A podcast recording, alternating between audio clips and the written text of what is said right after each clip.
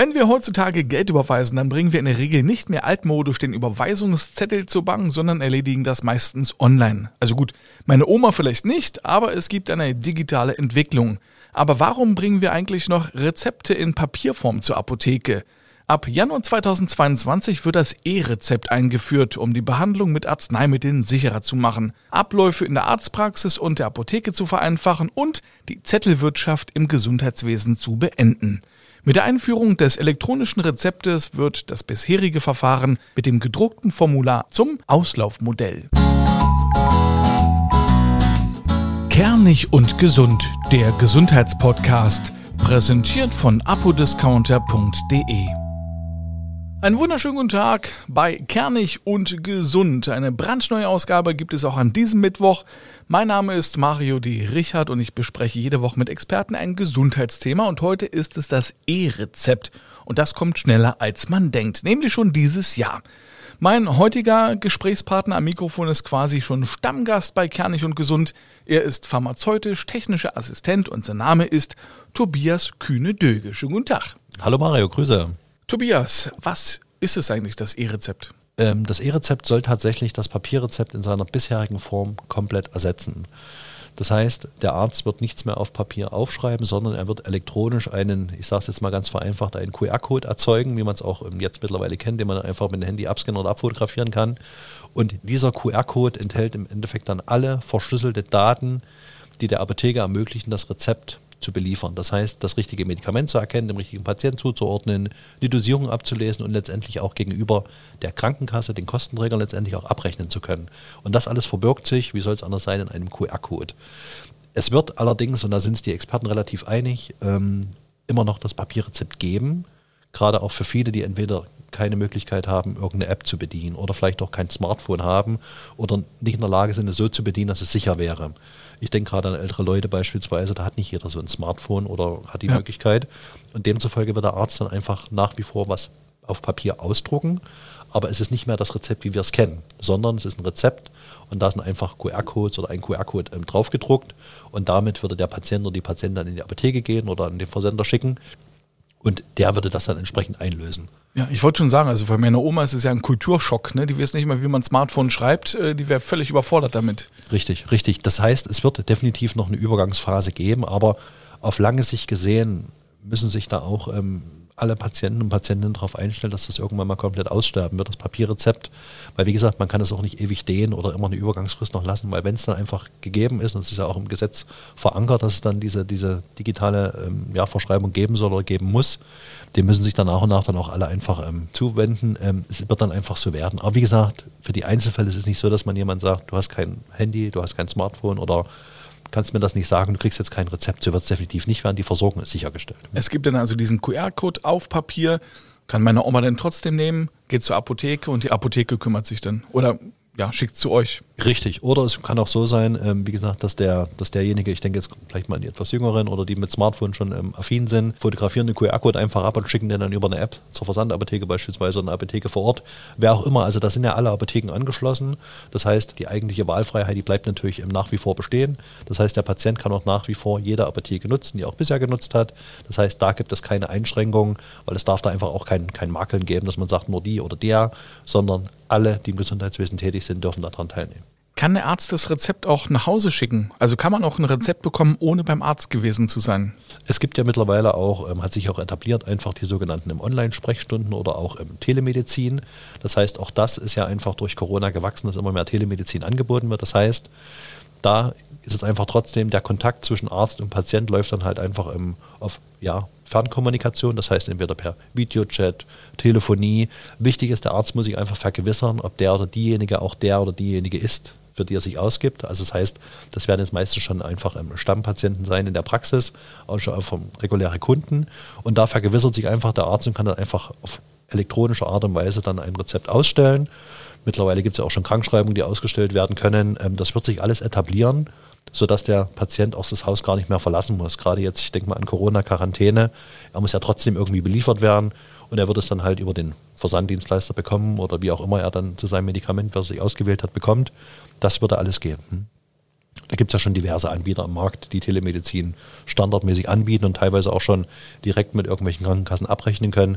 Das ist alles schon ja, gang und gäbe. Ja, also Blut abnehmen und äh, abhören geht natürlich noch nicht über Telemedizin. äh, aber es gibt ja halt auch viele Krankheiten, wie du schon gesagt hast, äh, wo man das Ganze dann auch optisch beim Videotelefonat dann klären kann. Kann ich dann aber auch ein Rezept von meinem Hausarzt bekommen, der jetzt nicht Telemedizin veranstaltet, aber wo ein Anruf reicht? Hören Sie mal hier, ich habe so ein, so ein Räuspander im Hals und mir geht's so schlecht, äh, schicken Sie mir mal ein Rezept äh, elektronisch zu. Also wie gesagt, wenn das dann, wenn das dann einfach kommen wird mit diesem elektronischen Rezept, ist dann halt immer die Frage, ähm, war man im Quartal schon da, muss die Chipkarte eingelesen werden? Das sind ja alles Dinge, die muss es ja nach wie vor geben. Einfach für die Abrechnung, weil der Arzt hat ja auch ein Budget, über was er verfügen kann. Und da muss halt einfach gucken, okay, ist das jetzt ähm, eingelesen, kann das abrechnen und das bedarf halt immer noch einmal im Quartal die Chipkarte, ähm, die auf alle Fälle da sein muss. Wie gesagt, auch vielleicht wird es auch da dann Möglichkeiten geben, dass man die Chipkarte ähm, abfotografiert oder irgendwo einscannt oder wie auch immer. Also ich denke, da wird, wird sich viel bewegen und es ist auch, denke ich, der richtige ähm, Weg, den man da eingeschlagen hat. Muss man sich denn schon beim Arzt selbst entscheiden, in welcher Apotheke man das Ganze einlöst? Also für Unentschlossene, wer jetzt noch gar nicht weiß, in welche Apotheke oder er versucht mal da, nimmt es eventuell nochmal mit, der kann das wie gesagt entweder in Papierform mitnehmen oder lässt sich halt oder fotografiert es halt einfach ab oder lässt sich es aufs Handy schicken. Ähm, da gibt es ja ganz verschiedene Möglichkeiten, was man da machen kann. Und die Wahlfreiheit ist nach wie vor da. Oder er sagt direkt, wenn wir irgendwann dann mal so weit sind, er sagt, hier, ich will die Apotheke A, B oder C und dann kann der Arzt das hinschicken, die Apotheke bestätigt, alles klar, ich kann es liefern. Das geht Sekunden in Echtzeit und da kann der Patient dann wählen oder er schickt es an mehrere gleichzeitig.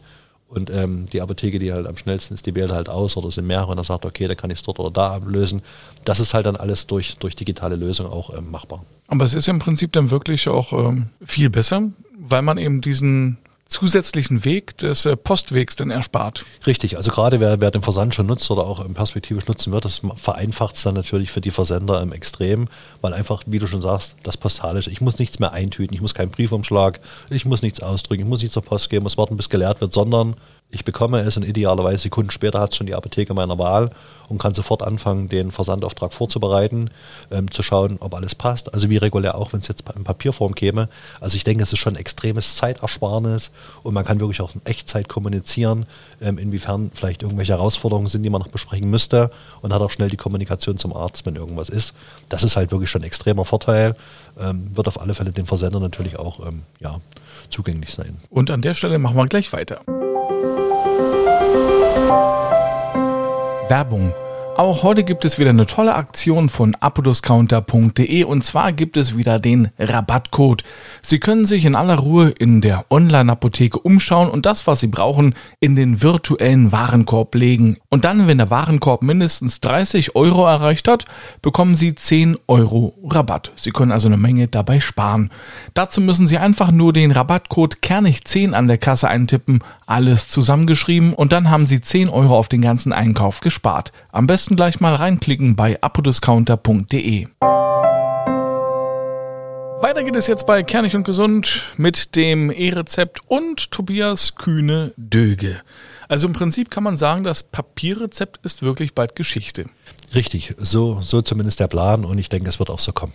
Wie wird es abgerechnet? Also abgerechnet ist es ja so, es gibt ja zwei verschiedene Arten von, ähm, von Versicherungen. Einmal die ganz normale Krankenkassenversicherung, äh, wo die gesetzlich Versicherten einfach ähm, Mitglied sind. Das heißt, wenn ich jetzt beispielsweise ein Rezept von meinem Hausarzt bekommen würde, ähm, löst das Ganze normal in der Apotheke ein. Die Apotheke nimmt dann das Rezept, bedruckt das dann entsprechend, das heißt, welches Medikament wurde abgegeben mit der sogenannten Pharmazentralnummer, dem Preis dahinter, habe ich Zuzahlung, ja oder nein dann kommt die IK-Nummer noch drauf, das Datum noch und ein Stempelchen und dann geht das Ganze sogenannte Abrechnungsstelle. Das heißt, es gibt hinter jeder Apotheke stehen einfach Rezeptabrechnungsstellen, die da einfach im großen Stil die ganz gesamten Rezepte ähm, eines, eines Abrechnungsmonats ähm, abrechnen. Das heißt, die gucken einfach, ist das richtige Medikament verordnet, ist alles richtig abgegeben, richtige Darreichung, richtige Menge und, und, und. Und stellen dann gegenüber den Krankenkassen die entsprechenden Rechnungen. Das heißt, da wird wirklich mit jeder einzelnen Kasse abgerechnet. Und es gibt ja sehr, sehr viele, gibt ja nicht bloß drei, vier oder fünf, sondern es sind ja schon einige hundert Kassen, ähm, die es immer noch gibt. Und da wird gegen abgerechnet. Bei den privaten Krankenkassen ist es so, da geht der Patient, der privat versichert ist, meistens sofort in Vorleistung. Das heißt, er bezahlt direkt an die Apotheke das Geld und holt es dann im Nachgang von seiner Krankenkasse wieder. Je nachdem, ob noch irgendeine Beihilfe mit dabei hängt oder wie auch immer, aber zumindest kriegt er das Geld im Nachgang erst zurück. Und kann das dann auch digital wunderbar hinschicken. Richtig, genau. Und mit dem Digitalen, also es gibt ja schon einige große, ähm, gerade privat, wie, ohne da jetzt einen Namen zu nennen, die sind ja schon längere Zeit aktiv, die rechnen das schon direkt alles ab für Privatversicherte direkt. Ähm, war einfach auch so ein Vorreiter am Markt. Aber das wird dann genauso sein. Das heißt, da muss kein Papierrezept mehr kommen, niemand muss das wälzen, sondern man signiert den digitalen QR-Code sagt dann, hier ist abgerechnet. Wie gesagt, auch die Sicherheitsaspekte ist ganz, ganz ähm, genau gehabt. Das heißt, selbst wenn es jetzt dreimal fotografiert werden würde, da, es zur ersten Apotheke aufschlägt oder eintrifft, dann sind die quasi für andere Apotheken sofort gesperrt. Also da ist schon ein sehr, sehr großer Sicherheitsaspekt hinter. Nicht, dass man einfach sagen kann, ich kriege jetzt vielleicht ein Medikament, was vielleicht ja, besondere Fürsorgepflicht im Bedarf, ähm, ob das jetzt irgendwelche starken Beruhigungsmittel oder Schlafmittel sind, jetzt nochmal als Beispiel genannt. Ähm, das darf, wie gesagt, auch nur einmal eingelöst werden und selbst kann der Kunde immer noch stornieren, da wird das wieder freigegeben. Das heißt, da hängt auch noch eine ganze Telematik dahinter, ähm, die das auch alles ähm, ja, beobachtet, betreut, ähm, einfach auch Sicherheitsaspekte da einfach reinmacht. Also es ist wirklich sehr, sehr sicher. Deswegen hat es auch so lange gedauert, ähm, das E-Rezept einzuführen. Das sollte ja schon viel, viel eher kommen. Das ist wirklich ein wichtiger Aspekt. Ne? Also da gibt es ja auch einige Pappenheimer, die es vielleicht wirklich ausnutzen und die denken sich, ah, toll, E-Rezept, dann äh, schicke ich es mal jetzt hier an drei Apotheken um die Ecke und dann nochmal an eine Online-Apotheke und dann kriege ich alles hier vierfach. Nee, nee, es ist genau. Also es wird genau dann auch freigegeben oder es wird gesperrt. Das heißt, man weiß genau oder die Apotheke weiß genau, ist das Rezept jetzt noch gültig, darf ich es noch abgeben und genauso sehen es auch andere, es ist beliefert. Das heißt, da gibt es ja wie gesagt auch schon früher, jetzt gibt es ja auch schon dieses im Seku-Form, das heißt, wo dann auch die Medikamente ausgescannt werden beispielsweise, hat jetzt weniger mit dem Rezept direkt zu tun, aber diese ganzen Sicherheitsmerkmale hat man auf jeden Fall auch angepasst, dass sie auch dem digitalen Zeitalter standhalten und wie gesagt, das war auch der Grund, warum sich so ein Stück weit verzögert hat. In diesem Jahr geht es schrittweise los und ab 2020 2022 im Januar. Wahrscheinlich der 1. Januar ist es dann sozusagen absolut Pflicht. Richtig, da ist es auf jeden Fall verpflichtend, flächendeckend, dass alle nur noch dieses ähm, Rezept dann in der Form ausstellen. Tobias, vielen Dank. Gerne doch, ich freue mich jederzeit wieder. Hm? Dann also bis zum nächsten Mal und Ihnen danke ich fürs Zuhören. Die nächste Folge Kernig und Gesund gibt es am nächsten Mittwoch. Außerdem alle Folgen auf kernigundgesund.de und im Übrigen auch auf Ihrem Smart Speaker. Wenn Sie zum Beispiel Amazons Alexa haben, sagen Sie einfach Alexa, spiel den Podcast Kernig und Gesund oder wenn Sie was von Google haben, okay Google, spiel den Podcast Kernig und Gesund. Und dann läuft das Ganze. Tschüss.